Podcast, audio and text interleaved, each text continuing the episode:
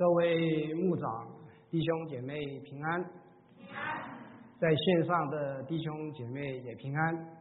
今天的题目呢是投啊挪山投海的信心。啊，经文是从马可福音第十一章十一节到二十四节。一开始的时候，我先问各位弟兄姐妹。啊，一个问题，你们有没有在后院种过果树？种过果树有没有说树上都是叶子，没有果子？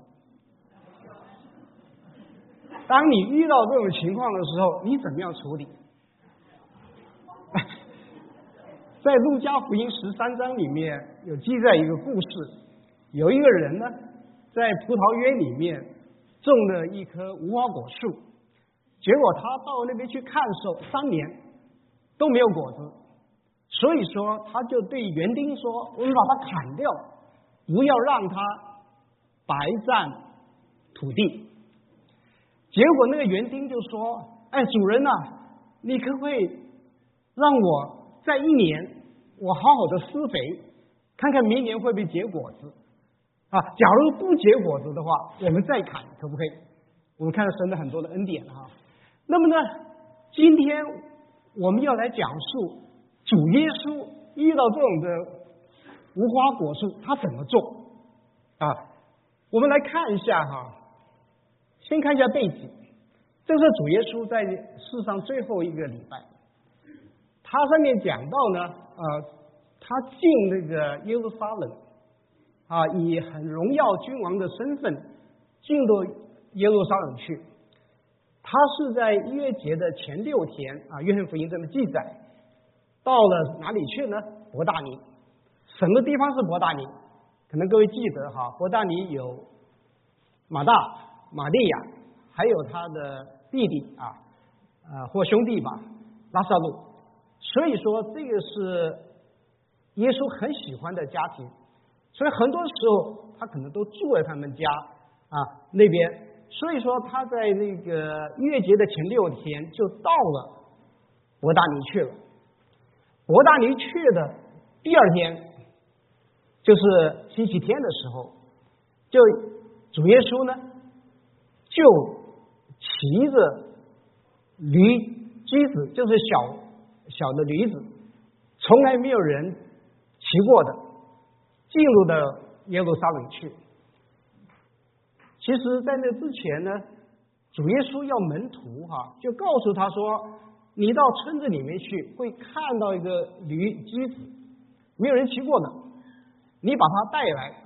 假如有人是问为什么你要把这个驴驹子拿走呢？你就回答说：主要用它啊，主耶稣要用它，所以说就把驴驹子拿来了。”拿来以后呢，门徒就把他衣服啊，就放在那个呃驴的背上。另外呢，有很多人就把那个棕榈树树叶就是铺在地上。主耶稣就进城了。我们看到一件事情，主耶稣没有骑着很高大的马进去，而是用一个驴机子啊小驴，所以看到主耶稣是非常的谦卑的，他就进城去了。那个时候大家都喊着什么“和尚啊，和尚啊”，啊，奉主名来的应该是被称颂的。所以我们可以看到有一个有个很那个令人不可思议的地方。主耶稣骑着驴驹子，他以前呢都告诉门徒，告诉他医好那些病人说：“你不要告诉别人，我的时间还没有到。”但是这一次呢，他就是很公开的。很高调的进入那个耶路撒冷，接受啊这些呃犹太人他们的呃的称呼哈，我就说他骑着驴驹子没有去做真正的所谓的君王，而是什么上十字架，所以我是看到这件事情是让人很多时候呃很那个不可思议的哈。那么呢？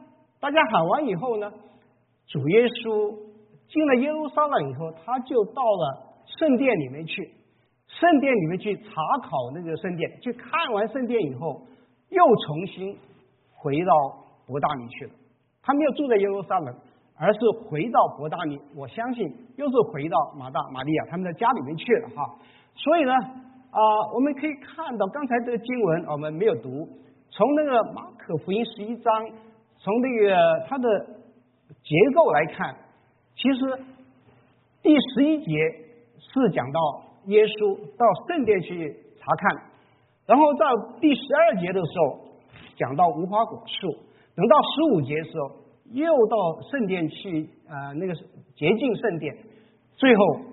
二十节又回到无花果树，所以我们看到这个结构的时候，有时候我们会思想，为什么把无花果跟圣殿放在一起啊？怎么在讲无花果树的时候，中间就插了一段那个圣殿呃事情在里面啊？所以我们来看一下这个刚才呃这个经文里面，里面就讲到耶稣进了耶路撒冷，然后呢查看以后又回到伯那里去，第二天。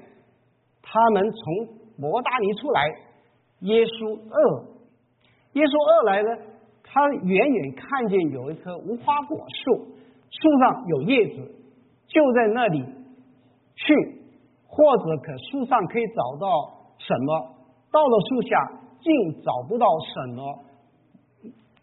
不过啊，还没只有只有叶子，没有果子。所以说主耶稣就对这个树说：从今以后。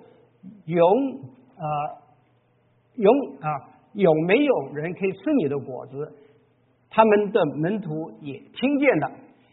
所以说，这个第二天是讲到礼拜一了，因为他在进圣城的时候是星期天，第二天又在进那个啊耶路撒冷的时候，就看到了有一棵无花果树。那无花果树没有那个果子。耶稣他饿啊，所以我们可以看到哈，只有很多的很绿的叶子，所以耶稣就诅咒了这一棵树。那么耶稣是完全的人，他造成肉身，所以他会肚子饿的，所以他想要吃东西，但是找不到果子。那这边记载是说，还不是收无花果的季节，但是。这个时候应该有一些小的果子在里面。那主耶稣为什么要诅咒这个无花果呢？有两个原因哈。第一个原因就是说他是完全的神，这万物都是他造的。这个无花果当然也是啊他创造的，但是等到他使用的时候没有办法攻击他。你们，我这边第二个原因是什么？阮兄长老哈，他现在要出第三本书，是马太福音啊。马太福音他就讲了一件事情，这个是对我是很新的看见。他说驴驹子的时候是被主所用，但是无花果树呢不被主所用，所以这个是一个很大的对比。为什么他要诅咒无花果？因为他需要用它的时候，并不像这个驴驹子一样被主所用。主耶稣，其实，各位都了解，在旧约的时候，很多的时候无花果是比喻以色列人，啊，犹太人。所以说他这里面讲的什么意思呢？他这个时候就是说，很多的犹太人呐，尤其主耶稣常常是对那个法利赛人、对文士他们所讲的一句话什么？他说：“你们光有外表，外面看起来非常的光鲜，看起来。”衣着都很好，但是什么不结果子？这个是主耶稣摄影的一些意思。那么对我们今天的基督徒而言，我想对我们是一个很大的一个警戒哈。我们很多人在外表上看起来非常的光鲜，啊，别人看起来好像是很属灵。啊，每一方面都是很不错，但是有一件事情是没有什么的，不结果子啊。当我们不结果子的时候，你要知道，主耶稣是会责备我们的。那结果子是什么呢？那，当然我们说结果子有两种嘛，一种是单人信主，第二种的话是我们那个森林的果子。但是这边来讲，它是讲到无花果是实际上的一些果子，所以从这个角度来看，应该是比较是说有没有带人信主。各位弟兄姐妹，我问一下你们，过去一年来，你们有没有带人信主？啊，当然，基督国家很不同哈，我们叫幸福小组，所以人人都参与，所以很多人我们都有带人信主，都有参与，但是。还是有一些人，可能我们在教会里面啊，来教会里面呃敬拜呃，在感觉到很舒服，但是没有结果。假如是说你过去一年还没有结果子的话，不妨今天信息以后，不要成为无花果树，不要成为不结果子的无花果树啊！这个就是。主耶稣他们所要讲的哈，另外呢，他们来到耶路撒冷，就耶稣进了圣殿，赶出店里面做买卖的人，推倒呃兑换呃银钱之人的东呃的桌子哈，和卖鸽子的人的凳子，也不许人拿着器具从店里面经过，便教训他们说。经上不是记得说我的店是必称为万国祷告的店吗？你们捣使这个成为贼窝了。这时候啊，那个法利赛人啊文士呢啊，就是想要来灭除耶稣，但又很怕他啊。然后因为众人都喜欢听主耶稣的教训，每天晚上耶稣出城去。所以我们可以看到，他最后的礼拜，他进出耶路撒冷很多次，几乎每一天晚上都回到伯大尼那边去住啊。所以说，我们诅咒无花果树后，耶稣进了圣殿，他们讲到哈，外面是一片的混乱与嘈杂。我们都很多人我们都了解啊，圣殿它的架构是什么呢？啊，里面。分为至圣所，然后圣所、祭坛、内院与外院啊。你看这个话，呃，至圣所是大祭司每年啊，他只能进去一次的。然后很多的祭司就在祭坛那边，在外面是外呃是内院，内院的话像女院啊啊男院都在里面，最外面的是一个外院。外外外院是什么地方呢？是外邦人可以进去的啊，只有犹太人可以到到内院里面去。外医院呢，就是外邦人。外邦人很多呢是从很远的地方就来到圣殿，要朝外圣殿。因为他们来的时候，有一些是比较有钱的人，就带着畜生啊牛羊；没有钱的人就带鸽子，就比较这个。但是因为路途很遥远的关系。那么很多的人呢，他就没有说自己带来，而到了圣殿的时候再来买卖啊，用钱去买鸽子啊，用钱去买那个牛羊啊，买那个牛羊。这个时候呢，就开始在外院里面有做买卖的生意了。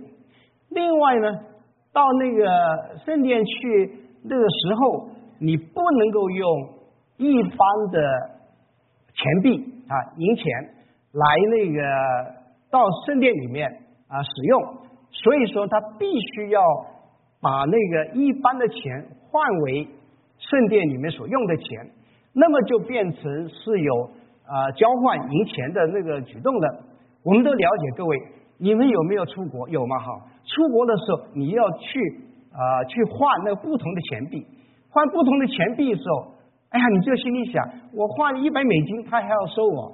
五块钱的手续费嘛，啊，所以说这些啊经营那个交换银币的人呢，他就趁这个机会怎么样，就开始来赚钱了啊。所以说，为什么我们是说在里面我们看到有呃畜生的一些买卖，第二个呢交换银钱，所以说那里面这个是整个圣殿的花园变成非常的嘈杂，所以主耶稣。看到以后，他生气了哈，生气怎么样？把那些那个桌子都推倒，啊，把那银钱那些都把他赶走。所以我们可以看到啊，这个为什么主耶稣要洁净圣殿？我们知道在圣经里面记载了两次洁净圣殿，第一次是主耶稣刚刚侍奉的时候啊，在那约翰福音里面讲到，这个是第二次，他又来开始来清理、清洁那个圣殿啊。这个我们可以看到，到底洁净圣殿对我们有什么意思？其实主耶稣也是要告诉我们，我们是圣灵的殿，所以说我们也要圣洁，我们要洁净我们自己。另外呢，主耶稣是非常注重祷告的，他就告诉我们，这个圣殿是祷告的殿，而不是做买卖的店，不是一个贼窝啊！贼窝的话，呃。呃，我只能还是用软长老，它里面就是注明，就是说，其实呢，他们的夺取了别人来啊那个敬拜，来敬拜神啊这个的权利，所以说称为一个就贼窝。那么呢，无花果树一样，到底圣殿洁净圣殿跟无花果树的关系是什么呢？无花果树并不结果子，对圣殿而言，主耶稣有一个。那个呃，因为的解经里面讲的说，其实圣殿对耶稣来讲也是不结果子。我们知道圣殿怎么样？七十年后，主后七十年就被毁掉了。所以说，主耶稣他在这里面是那个圣殿。那么一个问题来了啊，在教会可不可以做买卖？各位，我曾经有一年哈，我到上海去。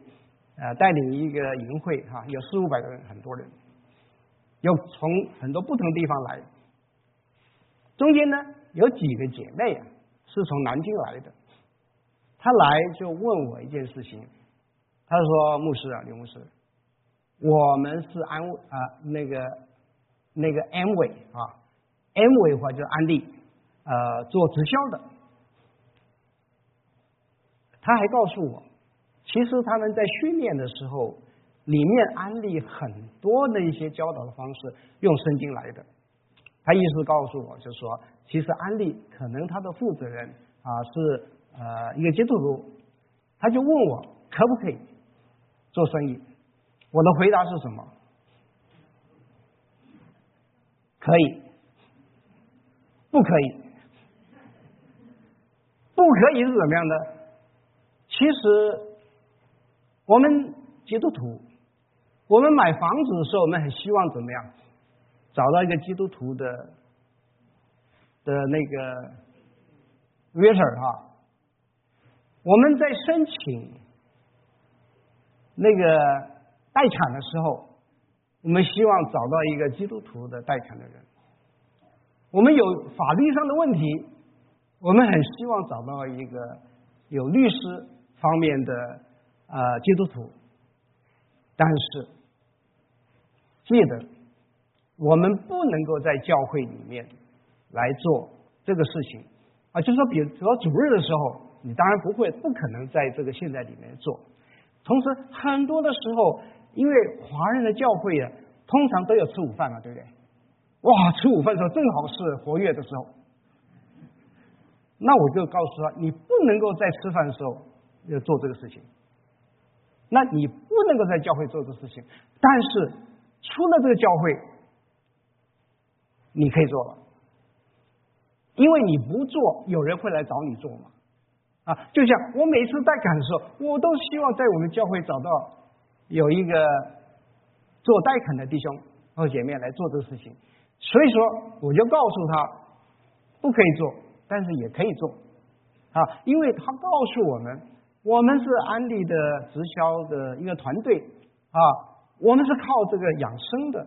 我当然说是，当然是可以做啊，这没有说不能做啊，但是不能在教会里面做啊。这个就是啊，我们不能够在教会做买卖啊，这一点就是非常的重要。呃，让我们哈以后呃，可能在教会里面有一些弟兄姐妹是做这方面的事情，你不用那个说。担心说不能够做啊，还是可以做但是我们就按照一些啊教会这个规矩啊来做。那么现在呢，我就暂时停在这边，我就请那个呃马弟兄啊先来做一个见证。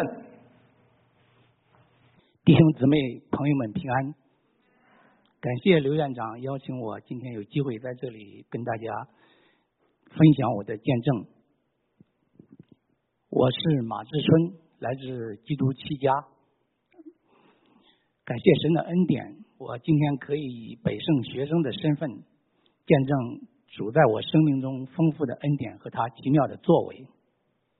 我现在湾区一家汽车公司做研究工作，去年一月份蒙神的带领，成为北圣的正式学生，开始正式的装备自己。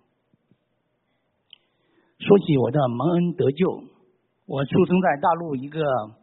无神论的环境，从小对基督教和其他的宗教并没有呃什么真正的认识。九九年来美国以前，我还特地去家乡山顶上一间庙里去烧香捐钱，祈求那我并不明白的神明保佑我可以平安来到美国，一路上飞机不要掉下来。来到美国后不久，我有机会接触到科州包德的。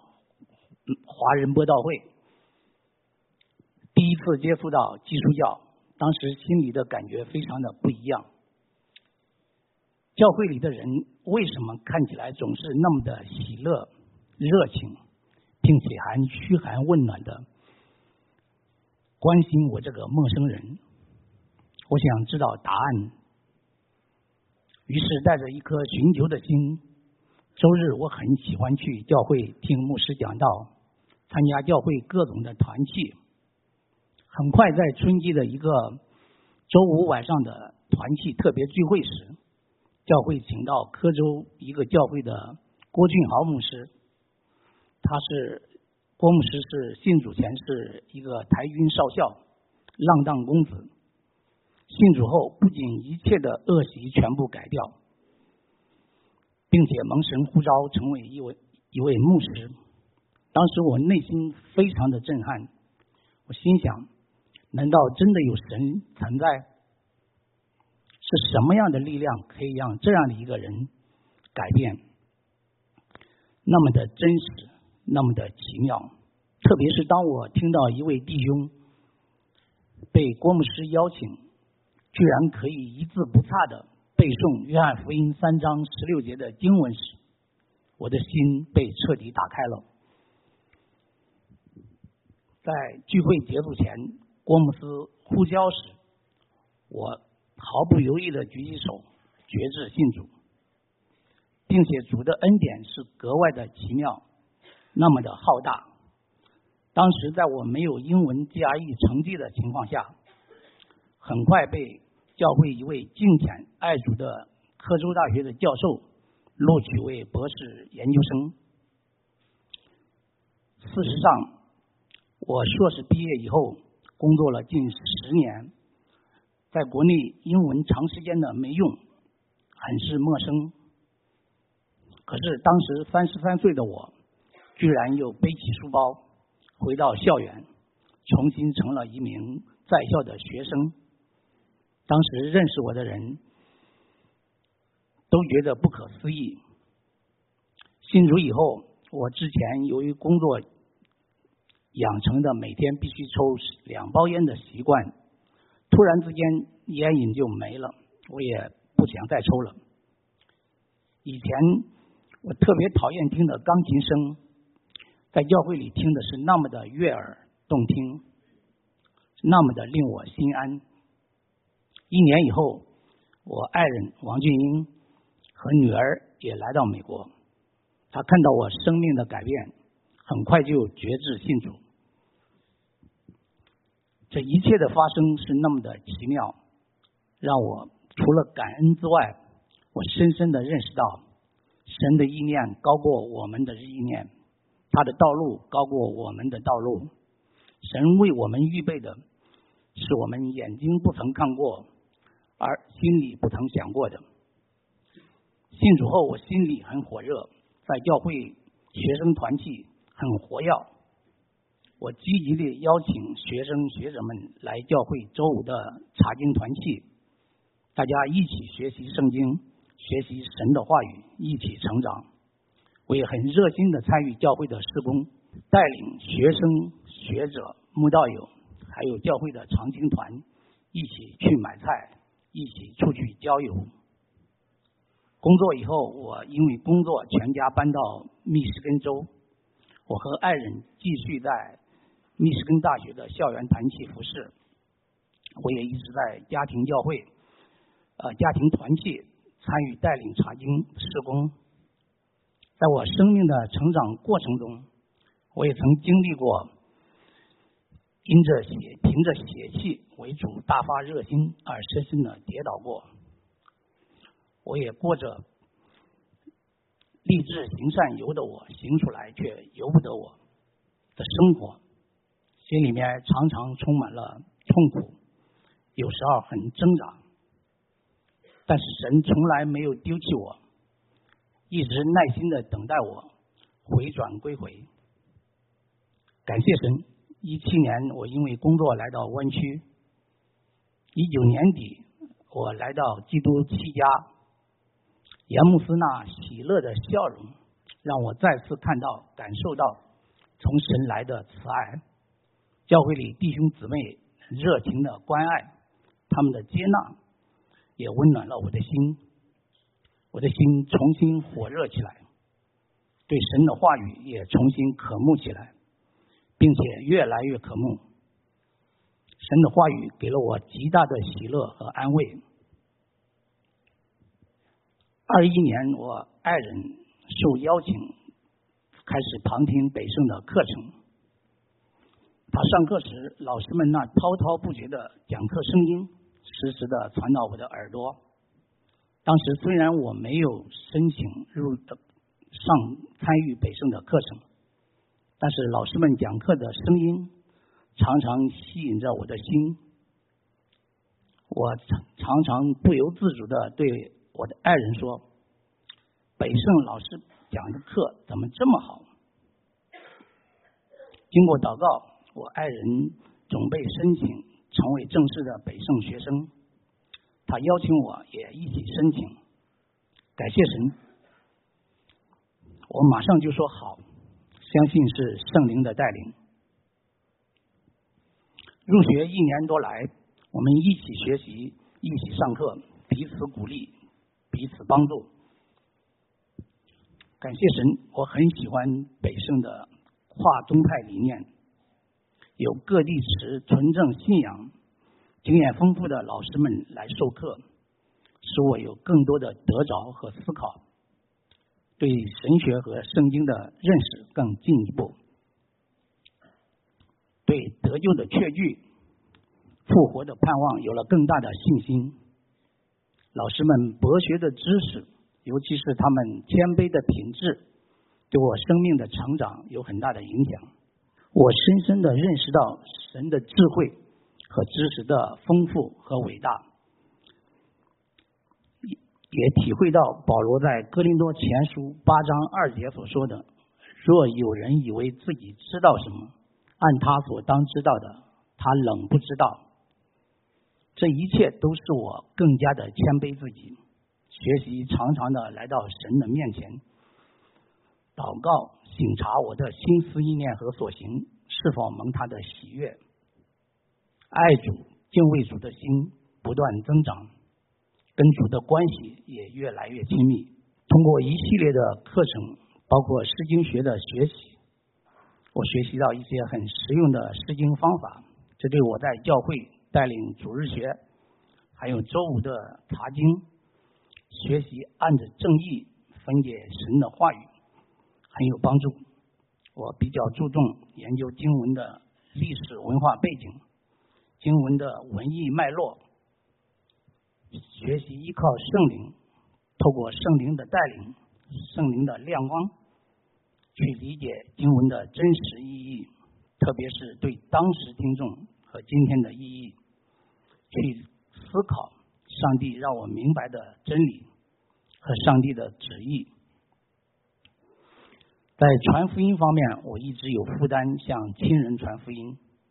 可是由于我对家人传福音时曾经有过很不愉快的经历，我心里胆怯，不知道该怎么去更好的跟家人传福音，怎么去寻求一个更好的切入。上了呼教学以后，我对福音真理有了更系统化、更进一步的理解，对我给亲人传福音也有了更大的信心。感谢主，去年我有机会回国内重庆出差，由于疫情管控，出行很不方便。神听了我的祷告，奇妙的为我开路，使我有机会从重庆去山东出差。顺路可以回家乡看望我的亲人，感谢神。十一月初，我顺利回到家乡，为我八十多岁的岳父岳母受洗。有机会跟另外两位生病中的亲友传福音，使他们都觉志信主。这一切都是我在北圣学习、接受装备的结果。感谢神，五天以后我顺利回到重庆。回头看去，当时如果晚回去一天，我就会被封控在家乡，没有办法回重庆。并且我回重庆两天以后，由于疫情的原因，全城封闭，就没有办法再出门了。真的是看到上帝挪山投海的信大能。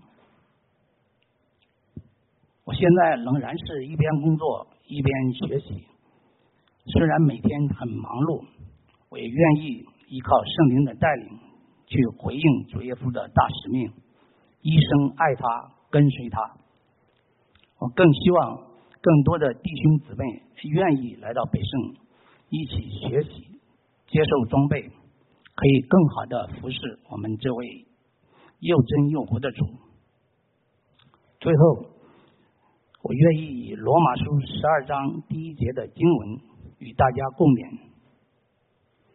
所以弟兄们，我以神慈悲奉劝你们，将身体献上，当作活祭，是圣洁的，是神所喜悦的。你们如此侍奉是理所当然的。谢谢大家。啊，非常谢谢马弟兄的见证啊。我们在谈话的时候，他说啊，我在公司可以滔滔不绝的，但是我站在这边心惊胆战。所以说我刚说你要带笑容啊，他以为我说他的领带没有解好。另外他是呃忘了讲一件，他是有博士学位的哈，他里面的呃见证里面有忘了讲，所以说我们非常感恩。在马可福音我们刚刚继续下去哈，早晨。他们从那里经过，看见无花果树连根都枯干了。彼得想起耶稣的话来，就对他说：“拉比，请看，你所诅咒的无花果树已经枯干了。”耶稣回答说：“你你们当信服神。我实在告诉你们，无论何人对这座山说。”你挪开此地，投在海里。他若心里不疑惑，只信他所说的必成就，就必定成就。所以我告诉你们，凡你们祷告祈求的，无论是什么，只要信是得着，就必得着。我们刚刚看到哈，他们第二天应该算是礼拜二了哈啊，就是。啊，礼拜一接近圣殿，礼拜二又进城的时候，看到那个无花果树已经枯干了啊。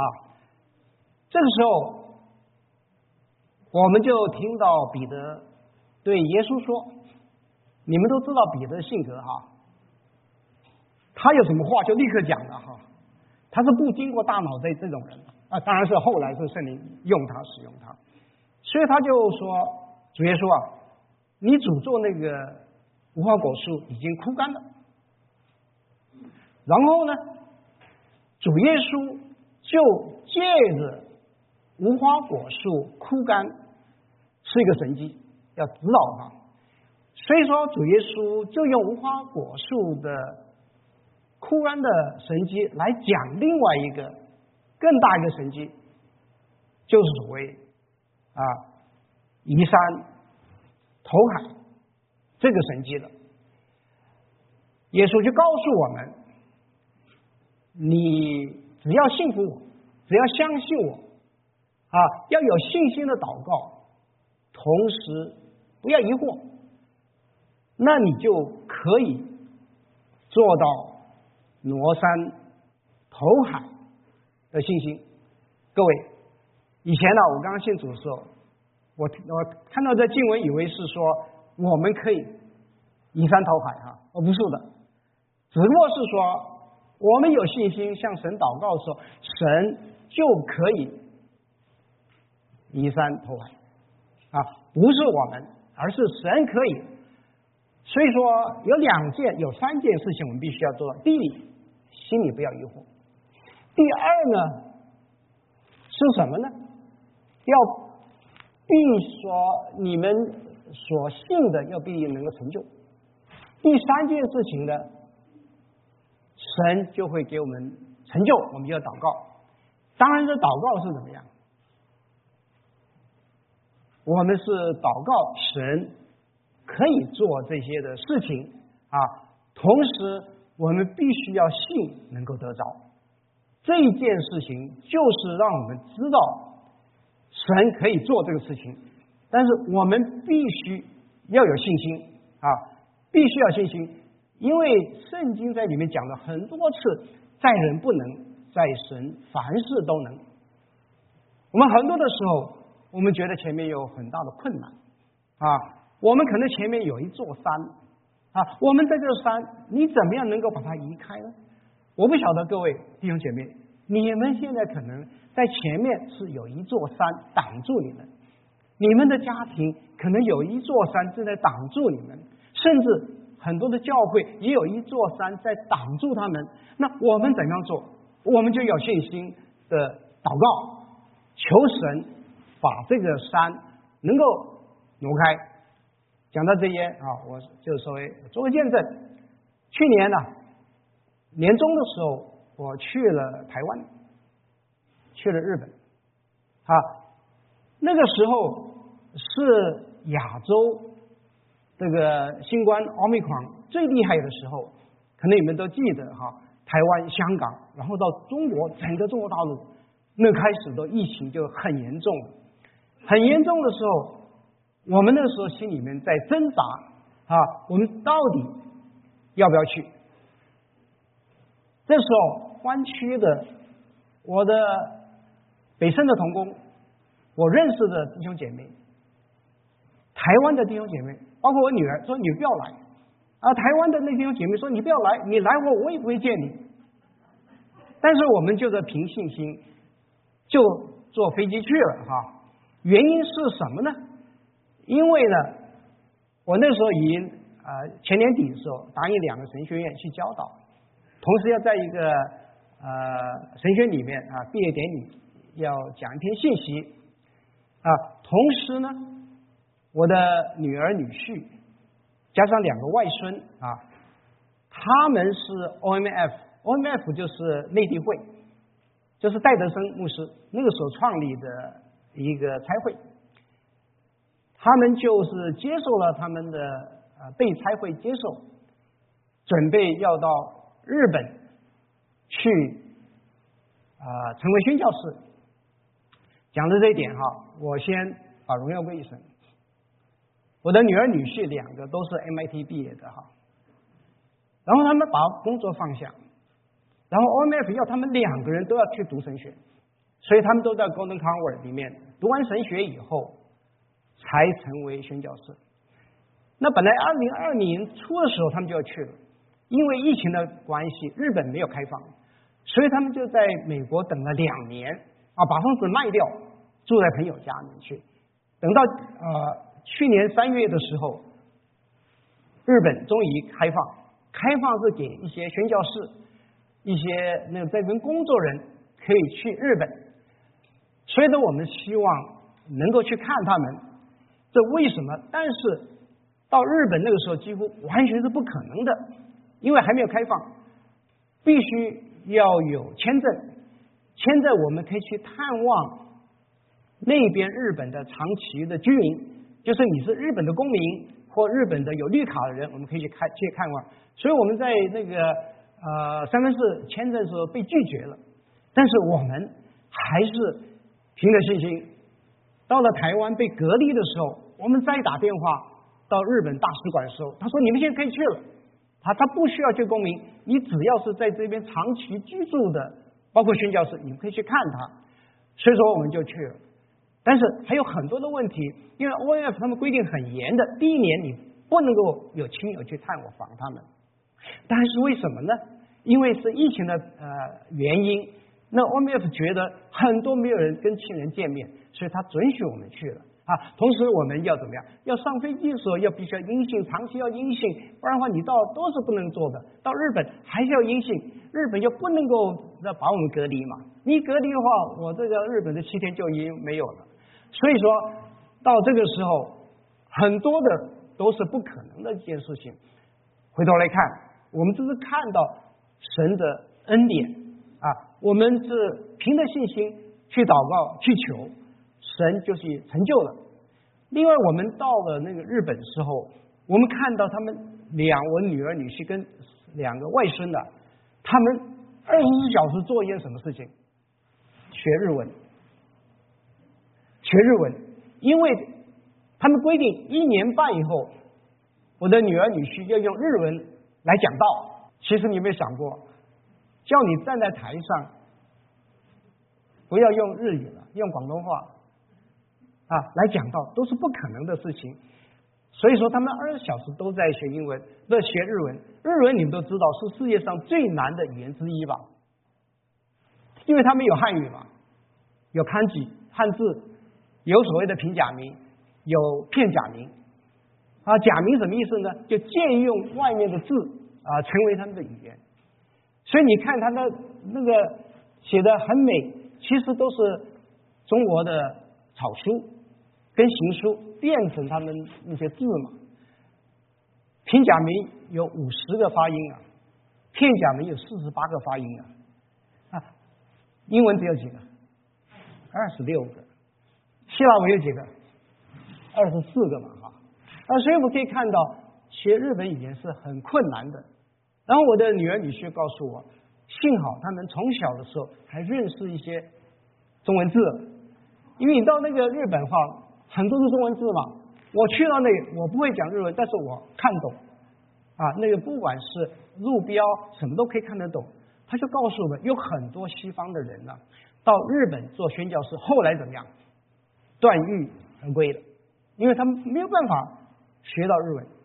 所以说，我们可以看到哈，我们他带我们到一个他们在实习的一个教会去，那个教会在日本算是个很大的地方，是在那个北海道。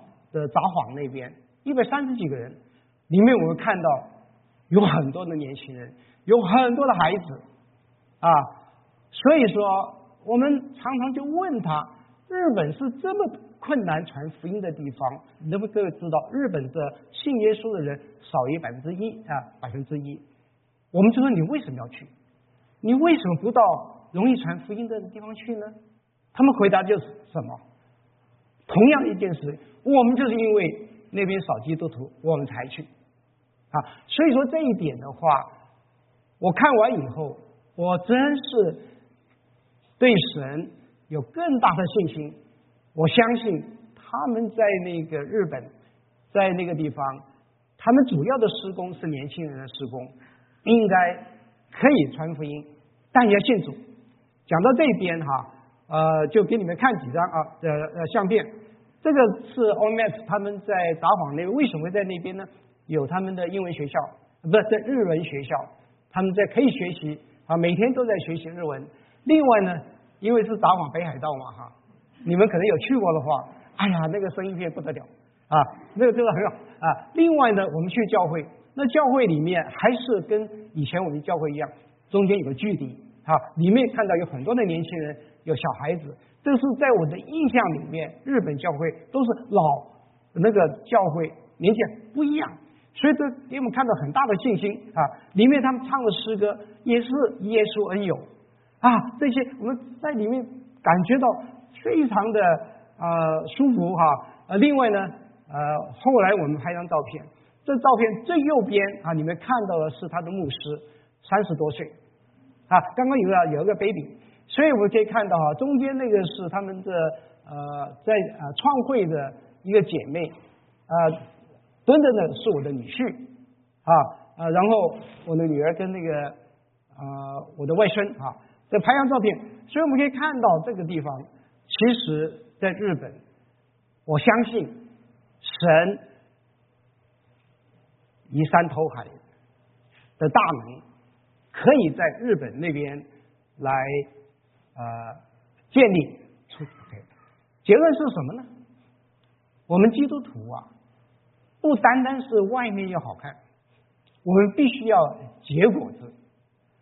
当然，很重要的是，我们要按照神的心意去祷告啊，有信心，神会把大山都挪开，同时把它丢到海里面去，把不可能的事情变成可能。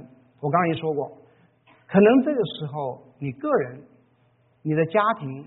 甚至教会有一座山挡在前面，我们就是祷告，求神把这个能够挪开，因为在人不能，在神凡事都能。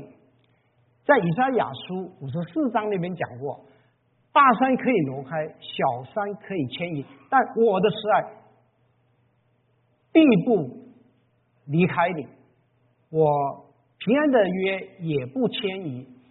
这边就我们今天讲到，神可以把大山可以挪开，把小山可以离开，但是有一件事情，神的慈爱永远跟我们在一起，这个是一个更大一个神迹。啊，更大一个神迹，因为神爱我们啊，他这个对我们的爱是不会离开的。那么对在座的，我不晓得哈，你们第一有个有一些刚刚第一次来的，你们是不是已经信耶稣了？是不是信主？在线上，可能有一些的呃朋友们，你们还没有信主。假如你们愿意接受耶稣成为你们救主和生命的主的话，那你也可以向神求，能够把大山都能够移开，把你前面的困境都能够移开。尤其假如你刚刚到美国的话，你会发觉有很多的事情你还是不能适应，但是记得。我就是奉劝你们，今天就信耶稣，快点信耶稣。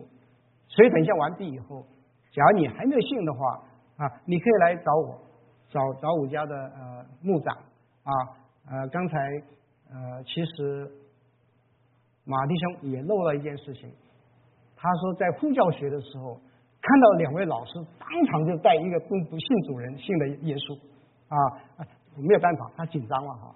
啊，紧张那个呃，有时候呃，有时候呃没有讲到，所以我现在做祷告，我先做一般祷告，然后我再做一个信主的祷告。你还没信耶稣的人，你跟着我祷告一句哈，你就跟着祷告，我祷告一句，你跟着祷告一句。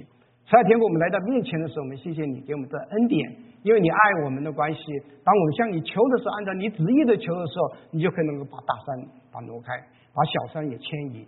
但是我们都知道，你爱我们的心啊。是永远不会离开，我们感激赞美你。我们这个时候也是为还没有信耶稣的呃朋友们，只要你愿意，我祷告一句，你跟着我祷告一句。财天父，谢谢你，我愿意打开心门，接受耶稣成为我的救主和生命的主。